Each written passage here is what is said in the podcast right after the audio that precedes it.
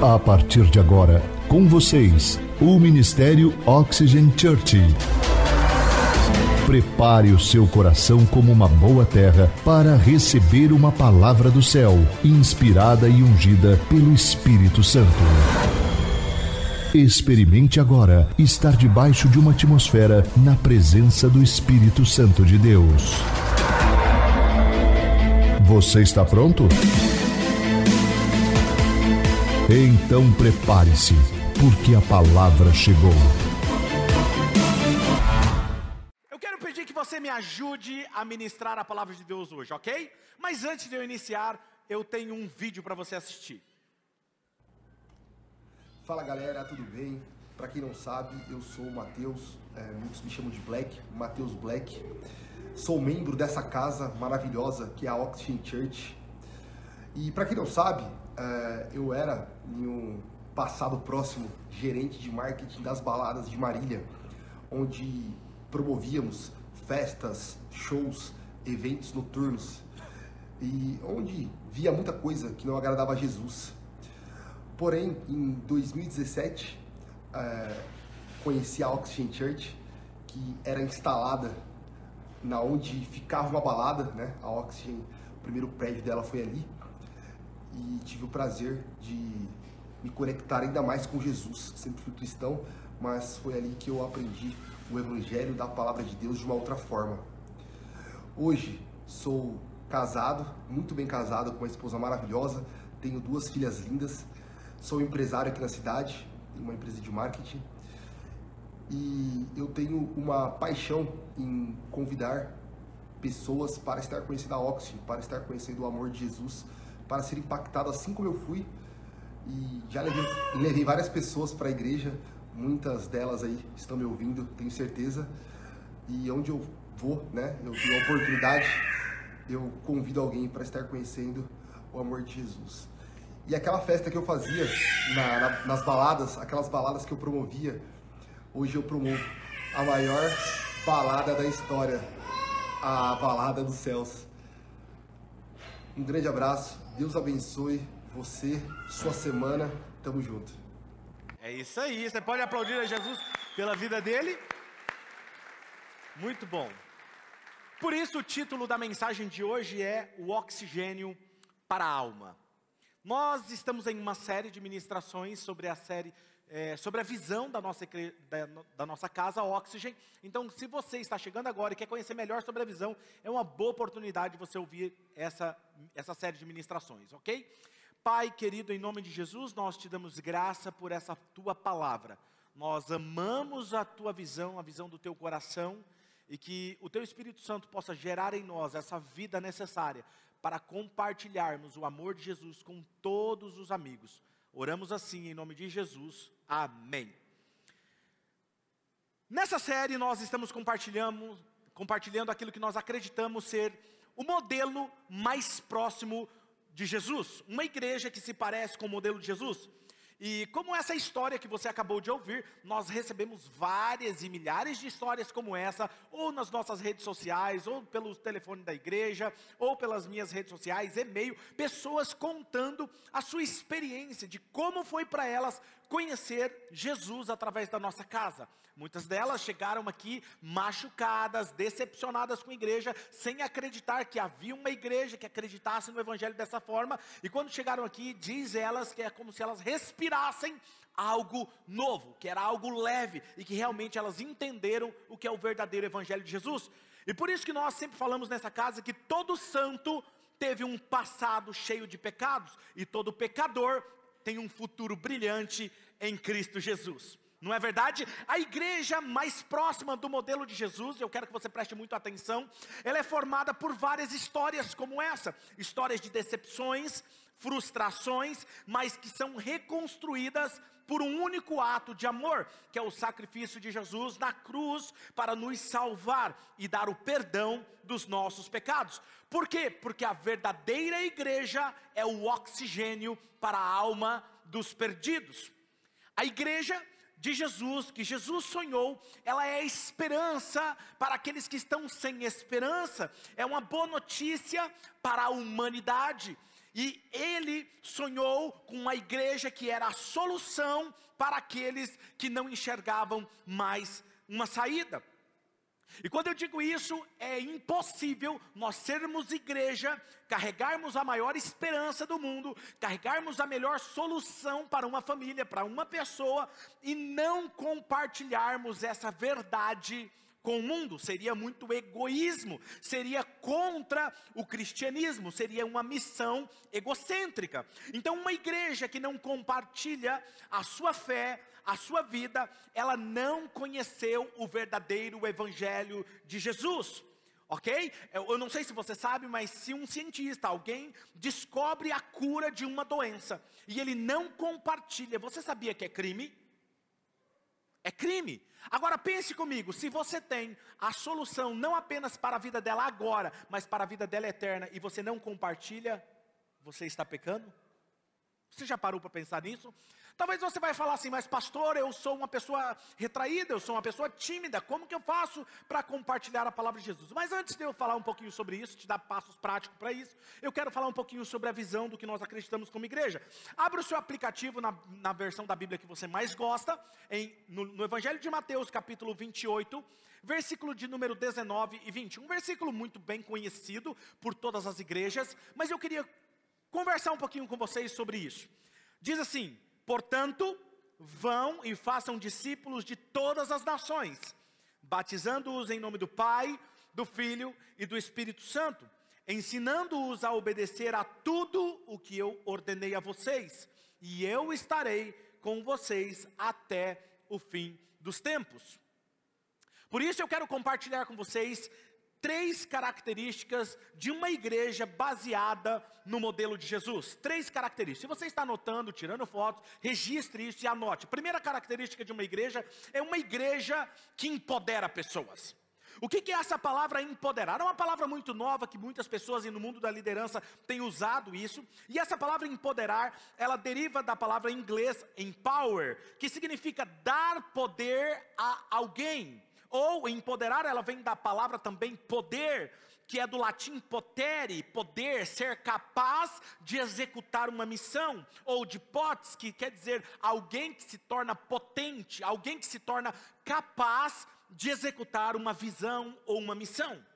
A igreja, no modelo de Jesus, que quando você olha para a vida de Jesus, você vai ver que ela é viva e ela tem o Espírito Santo se movendo nela. E ela se torna um dos maiores movimentos de empoderamento da história. Quando você vê, sempre que uma igreja está vivendo um mover de Deus, ou aquilo que nós chamamos de avivamento, é um maior movimento de empoderamento de pessoas. Nunca o Espírito Santo vai se mover em uma comunidade, em uma cidade, sem levantar novos líderes para executar a missão de Jesus. Então você vai perceber essa característica nessa igreja, na nossa casa. Pessoas de todos os lugares todas as classes sociais, de diferentes situações econômicas, sendo transformados e tornando-se porta-voz do maior, da maior mensagem do mundo, que é a mensagem da salvação. Ok? Quando nós olhamos para Jesus, quando nós olhamos para a vida de Jesus, você vê o perfil dos discípulos de Jesus. E aqui nós estamos falando, obviamente, perceba que nós estamos falando da formação de, de, da liderança de Jesus. Os líderes queriam dar cabo, queriam dar início à maior missão da terra, que era trazer as boas novas para toda a humanidade. Os discípulos de Jesus, quando você vai estudar a história deles, os discípulos de Jesus eram as pessoas mais comuns da época, ok? Eles eram de diferentes profissões, origens diferentes, sociais diferentes. De acordo com os evangelhos do Novo Testamento, haviam pescadores, haviam cobradores de impostos e até mesmo um revolucionário entre eles. Embora eles fossem de origens diferentes, eles foram chamados por Jesus para se tornarem seus seguidores e espalharem a mensagem de Jesus. Quer ver? Dá uma olhada agora no Evangelho de Marcos, capítulo de número 3, versículo 13 ao 15. Olha o que, que Jesus diz: Jesus subiu ao monte e chamou a si aqueles que ele quis, os quais, os quais vieram para junto dele. Ele escolheu doze, designando os apóstolos para que estivessem com ele, os enviasse a pregar e tivessem autoridade para expulsar demônios. Agora perceba, Jesus está chamando doze homens de diferentes classes sociais, diferentes, diferentes níveis de conhecimento. Ele chama eles, fala: Ó, vocês vão andar comigo e vocês vão ser apóstolos. Vocês vão ter autoridade sobre demônios e vocês vão transmitir a mesma mensagem.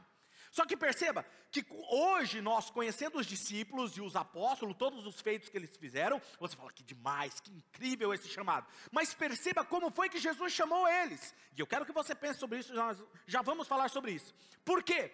Porque ser cristão vai além da salvação em si, está em se tornar a própria mensagem da salvação. E isso você precisa entender. Agora eu quero que você imagine comigo: alguém chega em você e fala assim: Olha, eu estou começando hoje um negócio a nível global. Eu estou começando hoje um negócio a nível global. E um grande negócio. Aí você fica empolgado, nossa, mas que negócio é esse que está começando a nível global? Aí você fala assim: e aí, qual é a sua visão? Qual é a sua equipe que vai fazer isso? Porque para fazer algo global, você não consegue fazer sozinho, sim ou não? Você tem que ter uma equipe. Quem é a sua equipe? Aí a pessoa muito empolgada fala para você: Olha, a minha equipe eu vou apresentar. Vem cá, vem cá, você, vem cá, vem cá. Esse aqui são os meus amigos. Aí ele começa apresentando aos amigos dele. Outros, desses amigos, um é pescador. Fala de maneira rudimentar e às vezes de forma muito simples. Nós vai, nós fumo. Não sei lá, vamos lá ver que esse negócio. Que negócio, né? Todo jeito. Outros dois irmãos, quem esses dois? Aí você fala assim: não, esse aqui é mais conhecido como os filhos do trovão. Ah, mas por que eles são chamados de filhos do trovão? Porque eles falam alto e brigam demais. Aí chega o outro, o outro. E esse aqui? Não, esse aqui ele já foi preso. Não, por que, que ele foi preso? Porque ele brigou no bairro dele e tentou cortar a garganta de alguém lá. Ou você acha que Pedro foi a primeira vez que ele tentou cortar a garganta de alguém? Ele já tinha o hábito de fazer aquilo. Quem está me entendendo? E o outro? Não, esse aqui ele costuma enganar as pessoas. Você não dá muita trela para ele, senão ele te engana. E, e esse, esse aí bebia, é encher a cara. Ah, pastor, isso é heresia. É? Vai ver a vida de um pescador para você ver o que eles gostam de fazer. Gosta de beber. E outros, e esse outro? Não, esse aí não tem muita simpatia do povo, não. Esse aí não tem simpatia, não. Esse aí é cobrador de imposto. Esse aí o pessoal não gosta dele. E essa era a equipe de Jesus. Pessoas imperfeitas, cheias de falhas, problemas pessoais, problemas emocionais, mas eles amavam profundamente a Jesus. E eu acredito que quando Jesus chamou eles, eles ficaram tão impressionados, era um privilégio. Eles nem mesmo acreditavam que aquilo estava acontecendo com eles, mas eles resolvem acreditar no chamado de Jesus e eles se tornaram a própria mensagem do Evangelho. Agora veja, uma igreja que não acredita em pessoas e desperta o potencial das pessoas está falhando em sua missão, porque com Jesus foi diferente. E se começou assim com Jesus, nós devemos dar continuidade. A igreja não é sobre uma pessoa famosa, a igreja nunca é sobre um ícone da sociedade, nunca é sobre apenas um líder, uma única pessoa, mas é sobre a formação de uma nova liderança. Estou pregando para quatro pessoas Ótimo. Pelo menos quatro revolucionam o mundo comigo. João capítulo 14, versículo 12 diz assim: Digo a verdade, aquele que crê em mim fará também as obras que eu tenho realizado, fará coisas ainda maiores do que estas, porque eu estou indo para o Pai. Olha o que, que Jesus está falando. Em outras palavras, Jesus estava dizendo: vocês farão as mesmas coisas que eu faço, e se vocês creem em mim, vocês farão coisas ainda maiores do que essas que eu estou fazendo. Perceba o que, que Jesus está falando para esse tipo de pessoa, que eram os discípulos dele.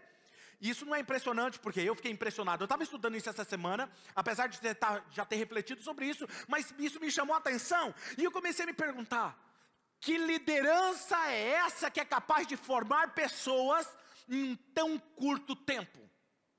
Que liderança é essa? Porque quando nós falamos sobre formação de novos líderes, nós estamos falando de tempo, nós estamos falando de treinamento, nós estamos falando de coisa intensa, nós estamos falando de passar muito tempo junto, e agora você vai ver três anos e meio eles caminhando com Jesus, e eles estavam prontos para levar a mensagem ao mundo. Agora presta atenção, quando Jesus saiu de cena, Pastor, eles estavam prontos? Não. Eles tinham pouca fé, negavam Jesus, brigava, queria cortar a garganta do outro na última hora. Não é? Está entendendo ou não?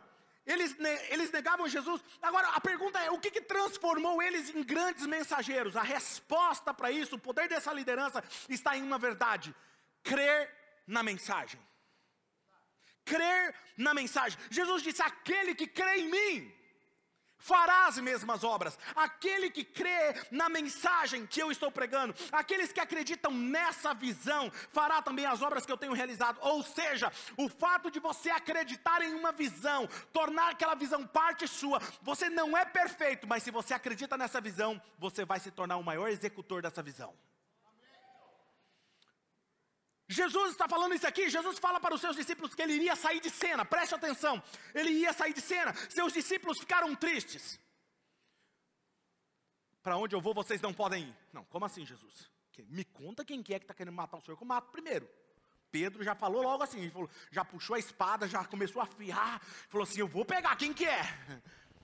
Jesus, calma, Pedro, você não entendeu, para onde eu vou você não pode ir. Vocês até sabem o caminho, isso é uma mensagem para outro dia, mas Jesus estava falando, eu vou sair de cena. E eles ficaram tristes, ele falou: não fiquem tristes, porque todos queriam permanecer ali com Jesus, porque era cômodo. Por que, que eles queriam permanecer com o líder? Porque era cômodo. Porque quando eles oravam por uma pessoa e a pessoa não era curada, quem quem chamava para curar? Aconteceu isso ou não aconteceu? Quando eles iam expulsar um demônio e eles não conseguiam, o que, que eles faziam? Jesus, tem como você dar um jeito? Se afundava na água, quem estava por perto? Jesus. Quem que ensinava? Jesus. Agora, Jesus saindo de cena, quem é que vai ter que fazer? Quem está entendendo? Tem muita gente que está encostado na liderança, está encostado no pastor e não cresce. Desencosta. João 16, versículo 7, dá uma olhada nesse texto. Mas eu afirmo, olha o que Jesus está falando. Mas eu afirmo para vocês uma coisa: é para o bem de quem? É para o bem de vocês que eu vou. Se eu não for, o conselheiro não virá para vocês. Mas se eu for, eu vou garantir que eu vou enviar ele para vocês. Jesus está falando: se eu não sair de cena, vocês não crescem, vocês serão apenas bebês espirituais que sempre recebem e nunca compartilham a visão. Muitas igrejas hoje em dia são formadas por pessoas bebês espirituais nunca crescem, sempre são dependentes de receber papinha na boca. Não, eu não gostei da mensagem. Sempre precisam do pastor profeta. Não, porque o pastor não me cumprimentou hoje. Não, porque o pastor. Oh, vou contar um caso para vocês. Ontem eu estava no mercado. E eu falando pelo celular com o pastor de Recife. Ele deve estar me assistindo. Você pode dar um aplauso pela, pelos pastores lá de Recife. Deus abençoe vocês, pastor Levi, pastor Yuli. Estão empolgadaços para a nossa igreja lá em Recife. Quando você for para Recife, você pode conhecê-los. E aí, eu estava conversando com ele, uma pessoa, oi pastor, eu, oi, tudo bem? Tudo bem, pastor. Eu falei, desculpa, eu não reconheci. Ela falou, não, eu sei, não tem problema. Eu falei nossa, me perdoa, eu falei, fiquei constrangido, porque eu estava perto da pessoa. Ela falou assim, aí eu falei, você é membro da Oxe? Sim, pastor. Eu falei, nossa, mais uma vez, mil perdões. Eu falei assim, é, e faz tempo que você está indo na igreja? Desde o começo, pastor. Imagina se essa pessoa com a sua filha não fosse tratada emocionalmente. Um pastor fazendo pouco caso das ovelhas.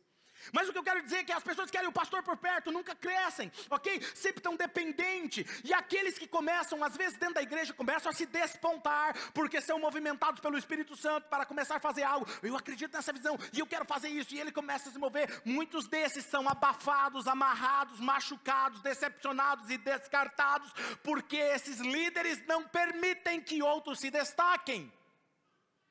O que eu mais já ouvi foi de pessoas que fizeram parte de uma igreja ou de um ministério e eles se arriscaram e queimavam de amor pelo evangelho, mas foi apagado e machucado pelo pastor principal ou pelo líder direto.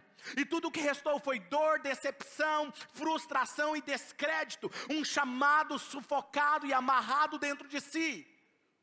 E quando eles chegam na oxigênio, fala assim: Eu não quero fazer nada. É, Jesus está revelando, olha o manto. Não quero fazer nada, quero ser membro da cadeira.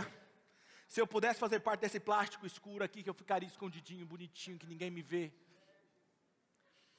E é isso que eu tenho ouvido, porque uma verdadeira igreja no modelo de Jesus, O líder principal não se importa de não aparecer, porque o seu maior prazer está em formar e empoderar pessoas para fazer muito mais do que ele próprio fez. A minha maior alegria foi quando eu cheguei de férias, agora recentemente, e os pastores estavam ministrando. E a igreja cada vez mais lotada.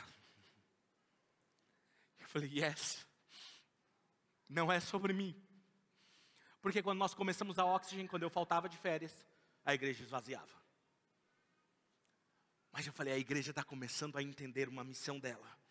Por isso, um dos sinais de maturidade cristã é quando você não só recebe, mas você começa a compartilhar, você começa a compartilhar o amor de Jesus com um amigo na rua, um amigo no trabalho, com um vizinho, faz às vezes da sua casa um gol, fala, pastor, como é que eu faço para ter um gol? Porque não tem mais espaço para gol, então o que eu faço? Olha, eu pergunto, você tem uma TV na sua casa? Tenho, pastor, uma TV de smart? Sim, então eu vou abrir na minha casa, porque é tão fácil, é só passar um vídeo e está, recebe a mensagem nossa e compartilha com os seus amigos.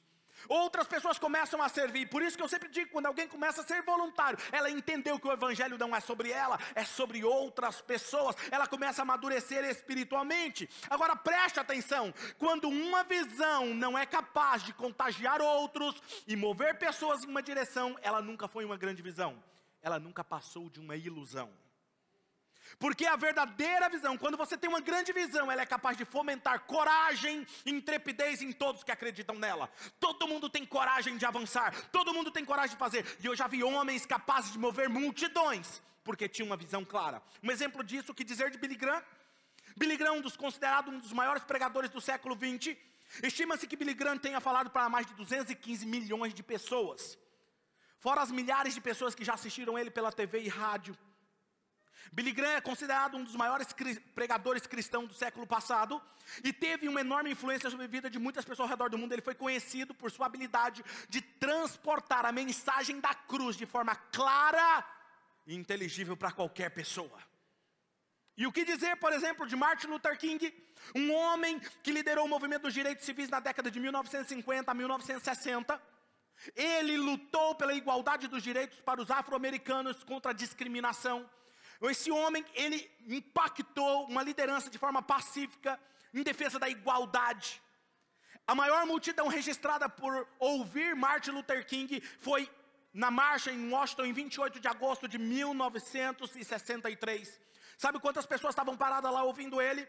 A média, quando ele ministrou o discurso, eu tenho um sonho, uma média de 250 mil pessoas. Naquela época não tinha Instagram, não tinha Facebook, mas ele tinha uma visão.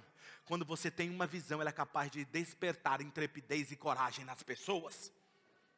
Porque uma pessoa sozinha não é capaz de mover a história, mas uma pessoa com uma visão é capaz de empoderar multidões para a maior causa, escrevendo a história. Por isso a igreja no modelo de Jesus ela é capaz de empoderar multidões, escrever a história, porque a sua visão ela é eterna ela é eterna, não é sobre uma pessoa. Os discípulos de Jesus só puderam ir além, fazer muito mais, quando o seu líder saiu de cena. E eles puderam executar a missão e a visão, se tornando a principal mensagem da salvação. Segunda característica de uma igreja no modelo de Jesus é que é uma igreja missionária. Diga comigo, uma igreja missionária. Quando eu digo isso, muitos de vocês vão concordar comigo. Poucas igrejas falam sobre isso. Mas eu disse para vocês: se está na igreja, está no Evangelho, está na Bíblia, eu vou pregar. Ok? Atos capítulo 13, versículo 1 ao 3. Olha a característica da igreja. Na igreja de Antioquia, havia o que lá?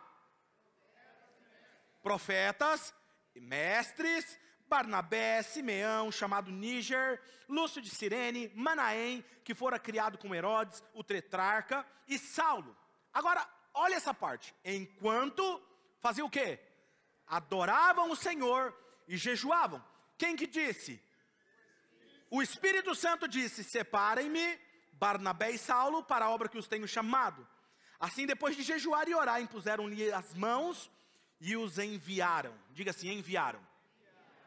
Uma característica da igreja de Jesus é que ela sempre está em constante crescimento e expansão. Diga comigo: crescimento e expansão. Pense comigo. Vamos pensar aqui em um outro cenário? Vamos lá? Muitos de vocês vão rir, mas é, é verdade. Pensa num outro cenário. Imagina Jesus. Jesus veio, pregou a mensagem do reino do Pai, ensinou que os discípulos deveriam ser filhos de Deus, que eles tinham esse poder, que o Espírito Santo viria sobre eles, falou sobre essa verdade para aqueles 120 discípulos, dos 12 foram para 120 discípulos, mas esses 120 discípulos se excluísse para um mosteiro depois que Jesus foi embora. Vamos para um mosteiro. Vamos meditar nessas revelações inefáveis. Vamos orar, gastar tempo orando meditando, e não compartilhasse com mais ninguém a verdade da graça, do perdão, da verdade que mesmo você sendo imperfeito, existe um Deus que te ama e quer te ajudar a transformar na sua jornada. E se eles não fizessem isso, e eles não fizeram, e aí eles fizeram uma reunião e falaram assim: olha, nós estamos nessa reunião, chegamos a uma conclusão. 120 membros na comunidade Oxygen da época. A mensagem que nós recebemos do próprio Filho de Deus, não é incrível? ela é tão valiosa que ela não pode ficar exposta a qualquer pessoa. Não, não, não. Ela tem que se tornar secreta. Porque ela é valiosa demais. O que você acha que teria acontecido? O evangelho teria morrido com eles. A mesma coisa quando nós começamos a Oxygen. e se eu tivesse apenas achado assim que era uma visão da minha cabeça? Isso é loucura da minha cabeça. Que negócio é esse? Por que um nome inglês?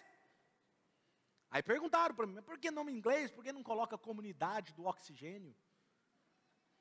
O senhor não ama tanto o Espírito Santo? Por que não Igreja Pentecostal do Espírito Santo?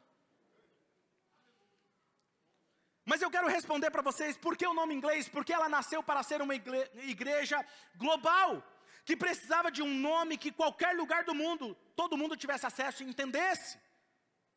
E na época, não existia ninguém chamando de church, nada disso. Era a única igreja, Oxygen Church.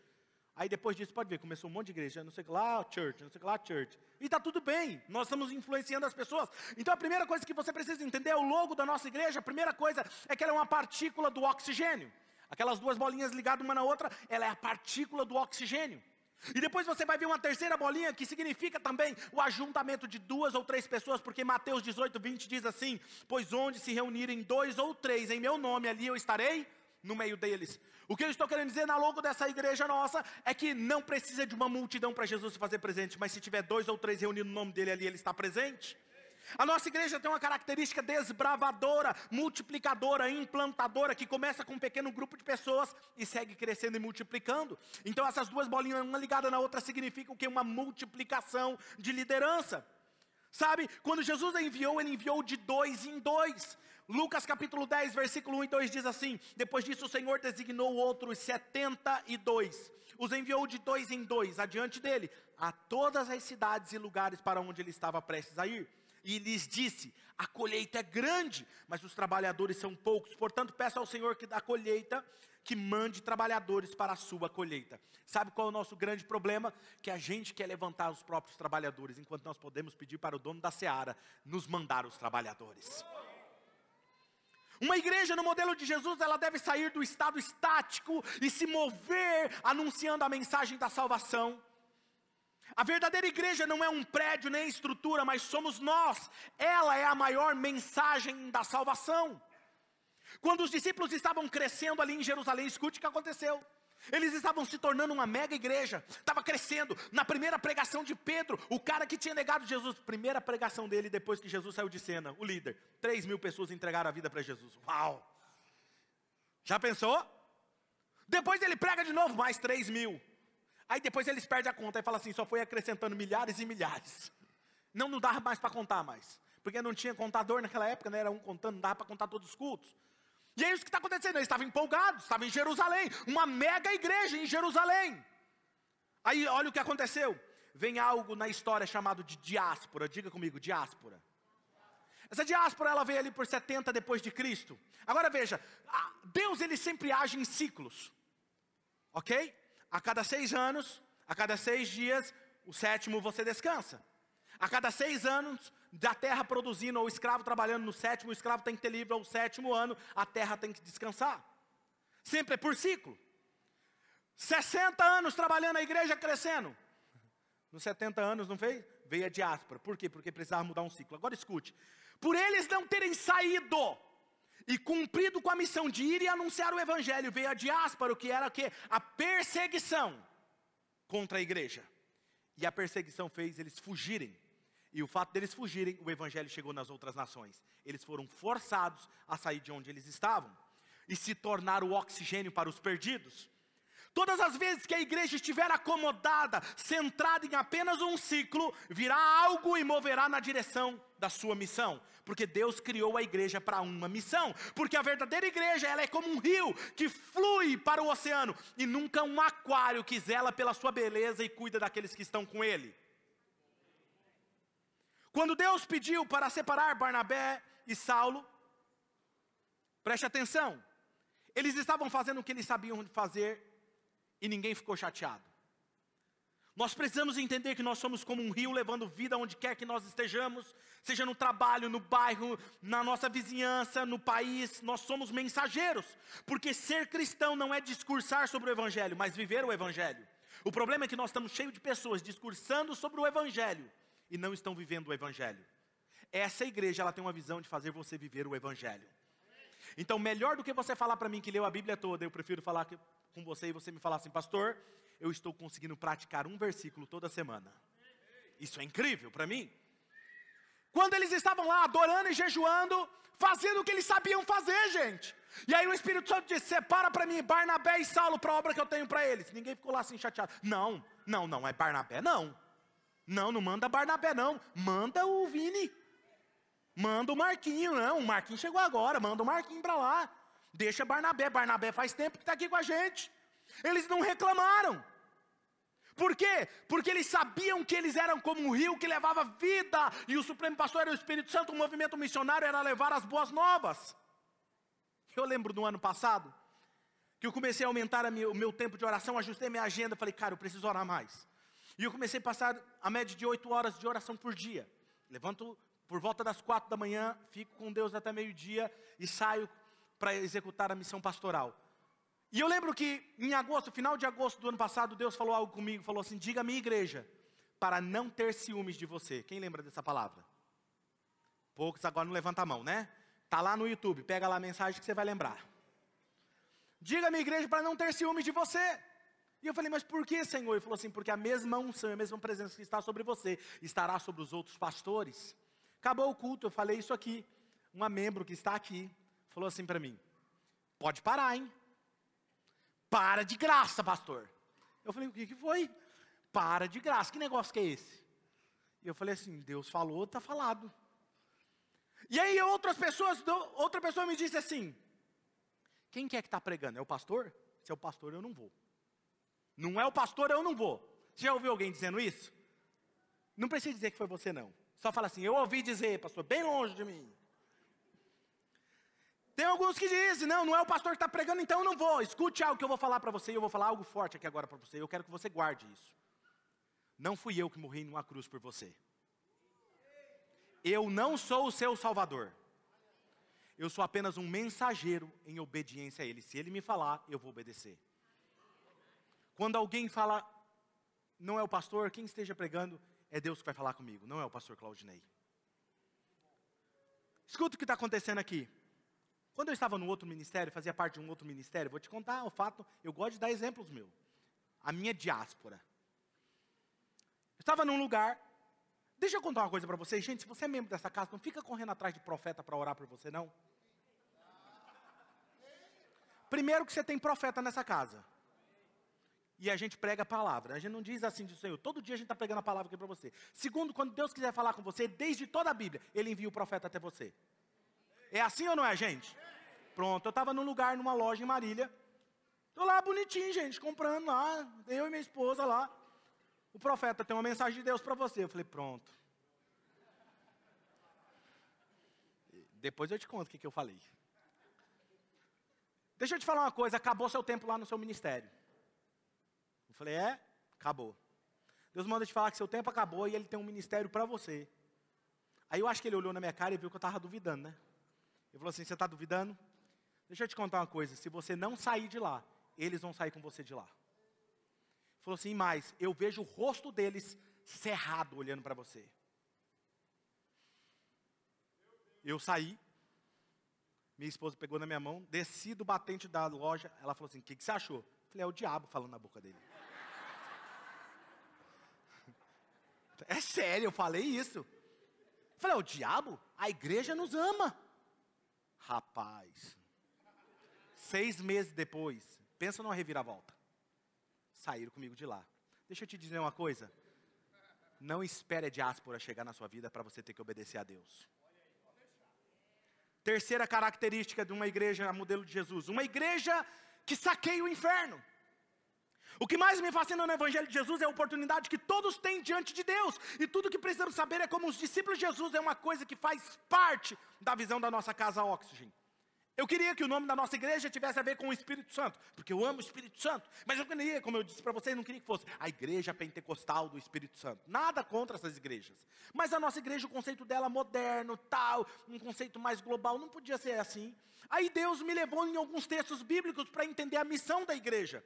Ele me levou em Gênesis capítulo 2, versículo 7, que diz assim: Então o Senhor Deus formou o homem do pó da terra e soprou sua, nas suas narinas o fôlego de vida. Diga comigo, fôlego de vida e o homem se tornou um ser vivente. O termo para fôlego de vida no hebraico é ruá, que significa o espírito de Deus. O próprio Deus soprou o espírito de Deus no ser humano, e o sopro de Deus trouxe o fôlego de vida no ser humano, tornando ele um ser vivente.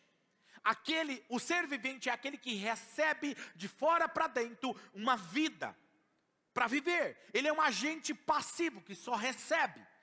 Aí depois Jesus me levou em João, o Espírito Santo me levou em João, capítulo 20, versículo 21 e 22, que diz assim: Novamente Jesus disse: Pai seja com vocês, assim como o Pai me enviou. Leia comigo essa parte. Um, dois, três. Assim como o Pai me enviou, vocês podem ficar na igreja. Eu, eu os envio. E com isso, o que, que ele fez? Soprou sobre eles e disse o quê?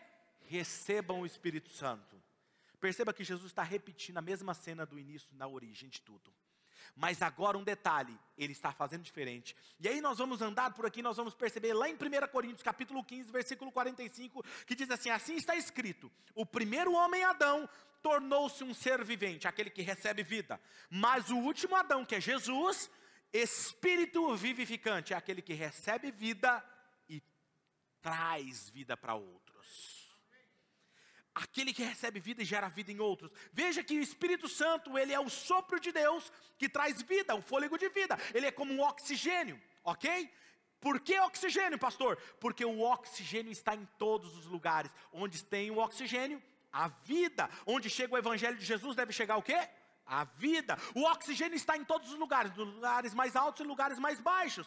Ou seja, nos picos mais altos ou nos vales. Assim é a igreja, o evangelho de Jesus. Ele deve chegar em todos os lugares. O oxigênio é o mesmo para o pobre, para o rico, para qualquer pessoa, qualquer raça. Sem oxigênio a pessoa não sobrevive. Assim é o evangelho de Jesus, ele não muda, independente da sua classe social. Ele é o evangelho genuíno da salvação para qualquer raça. Por isso que a nossa igreja se chama Oxigênio Church, uma igreja em todos os lugares, porque nós somos o oxigênio para as almas dos perdidos.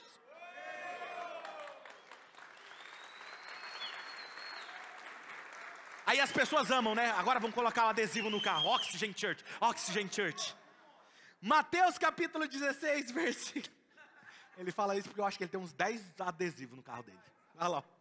Mateus 16, versículo 18 e 19 diz assim: E eu digo que você é Pedro, e sobre esta pedra edificarei a minha igreja, e as portas do Hades, ou as portas do inferno, não poderão vencê-la. Eu darei a você as chaves do reino dos céus. O que você ligar na terra terá sido ligado nos céus, e o que desligar na terra terá sido desligado no céu. Nesse momento, escuta isso, nesse momento, Jesus está diante de uma rocha. Eu estive lá pessoalmente em Jerusalém, em Israel, e eu vi esse lugar. Era uma rocha gigante com um buraco nela, e lá dentro daquele buraco tinha um altar. Ali dentro era feito sacrifícios e oferendas a demônios e havia orgias sexuais naquele lugar a demônios. E aquele lugar, a religião da época dizia: ninguém pode chegar nesse lugar, porque este lugar é a porta do inferno. Escute isso. É a porta do inferno. A religião da época acreditava que quem estava lá, naquele lugar, estava perdido, não tinha mais esperança, porque já estava na porta do inferno. Então, quando Jesus faz essa declaração, ele está dizendo: nem mesmo aqueles que, dizem não, que vocês dizem não ter mais jeito, não impedirá de a igreja chegar lá e levar a vida. As portas do inferno não vai colocar pressão sobre a igreja, nem mesmo impedir ela de avançar. Jesus está olhando para a porta do inferno e está dizendo: essas portas do inferno não vão conseguir se manter de pé, segurando aprisionado essas pessoas que você não acredita, porque a igreja que acredita nessa visão, ela entra, mete o pé na porta do inferno, resgata essas pessoas e traz eles à vida. Pastor, como eu faço isso? Compartilhando a sua esperança, o seu testemunho, contando o que Jesus fez na sua vida. Nós temos dificuldade em falar. Nós temos dificuldade. Mas deixa eu te falar uma coisa. Você não precisa pregar eloquente como seu pastor, você precisa apenas falar o que Jesus fez na sua vida com alguém. Lucas capítulo 14, versículo 23 diz assim: Então o Senhor disse ao servo: Vá pelos caminhos e valados e obrigue-os a entrar, para que a minha casa fique cheia. Você tem a cura e não compartilha. Você tem a solução para os seus amigos serem felizes de verdade e você não faz nada. Quando foi a última vez que você compartilhou a esperança de Jesus com alguém dos seus vizinhos, dos seus amigos no trabalho? Nós facilitamos isso aqui. Nós damos um cartãozinho que está aí na cadeira que você pode pegar e levar e entregar para a pessoa e falar assim: vai lá conhecer. Quero te contar um exemplo. Muitas vezes, quando você convida alguém para ir à casa de Jesus, conhecer o Evangelho, eles vão te dar trabalho, vão falar que não, porque eles acham que todas as igrejas é tudo igual, mas a nossa é diferente. Eu vou te contar uma história. Uma vez eu fui evangelizar um rapaz. Eu era líder de jovens, e eu falei assim: rapaz, eu vou ganhar esse cara para Jesus. Abençoada é a pessoa que eu coloco o nome dela para ganhar ela para Jesus. Não escapa. E eu comecei Viu, vamos fazer um convite, vamos, eu quero te fazer um convite, vamos lá conhecer a igreja tal, quero conhecer, te apresentar. Oh, vamos sim, vamos sim, rapaz, oh, vamos, vamos. Que dia que você pode ir? Sábado. Tá bom, sábado, combinado. Que horas? Eu vou buscar você na sua casa. Sério? Sério, vou buscar você na sua casa. Tá bom então, tá horário, marcava o horário. Eu ia. Chegava lá, a mãe, oi, tudo bem? Não, ele não tá. Falei, nossa, mas eu marquei com ele, ele acabou de sair. Falei, ah, às vezes ele esqueceu, né? Um imprevisto. Na outra semana, mesma coisa. Na outra semana, mesma coisa. Na outra semana, a mesma coisa. Na outra semana, a mesma coisa. Aí eu pegava ele na rua. Aí eu comecei a ver ele e buscar a mãe dele. Ele ficava lá na calçada, do outro lado. Eu falei, ah, tá começando a rodear. Acabava o culto, eu corria lá. Um dia ele entrou, sentou no fundo da igreja entregou a vida para Jesus. E eu comecei a caminhar com ele. Nós passamos muitos momentos juntos, foi bem no período que eu conheci o Espírito Santo e conhecendo a palavra. Quantas horas a gente fazia uma garrafa de café para variar, secávamos a garrafa, aprendendo, estudando a Bíblia, amando a Jesus.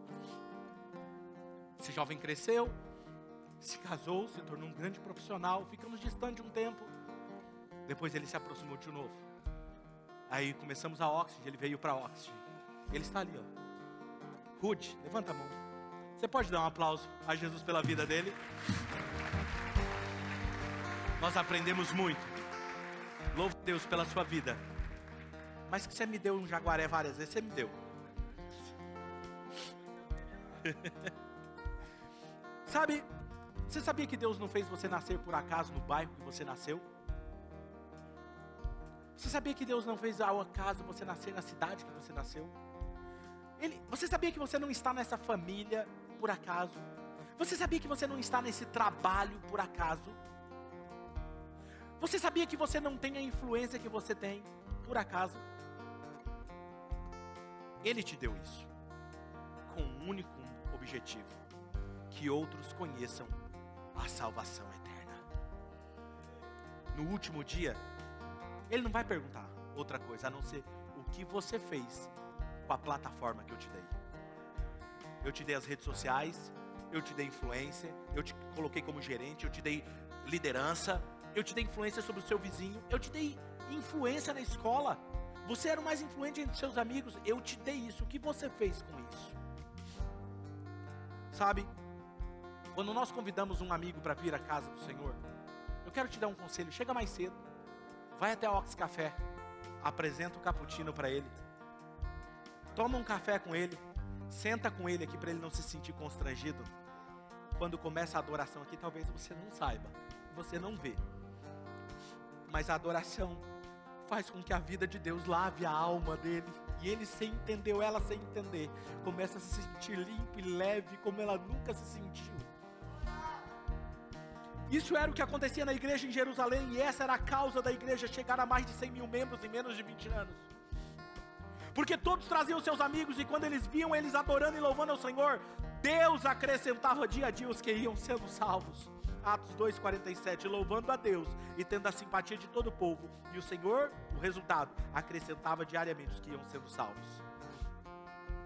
Já aconteceu com você de você, um amigo seu, ficar chateado com você porque você teve a oportunidade de apresentar um negócio muito bom.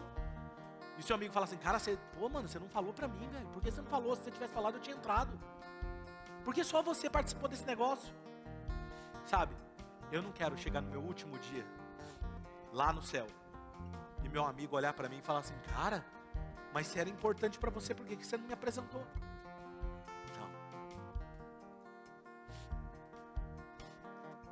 Talvez você foi machucado em outro ministério. Talvez você está cansado. Talvez você não tenha vontade nenhuma de se mover. Mas hoje Deus está chamando você para um novo nível.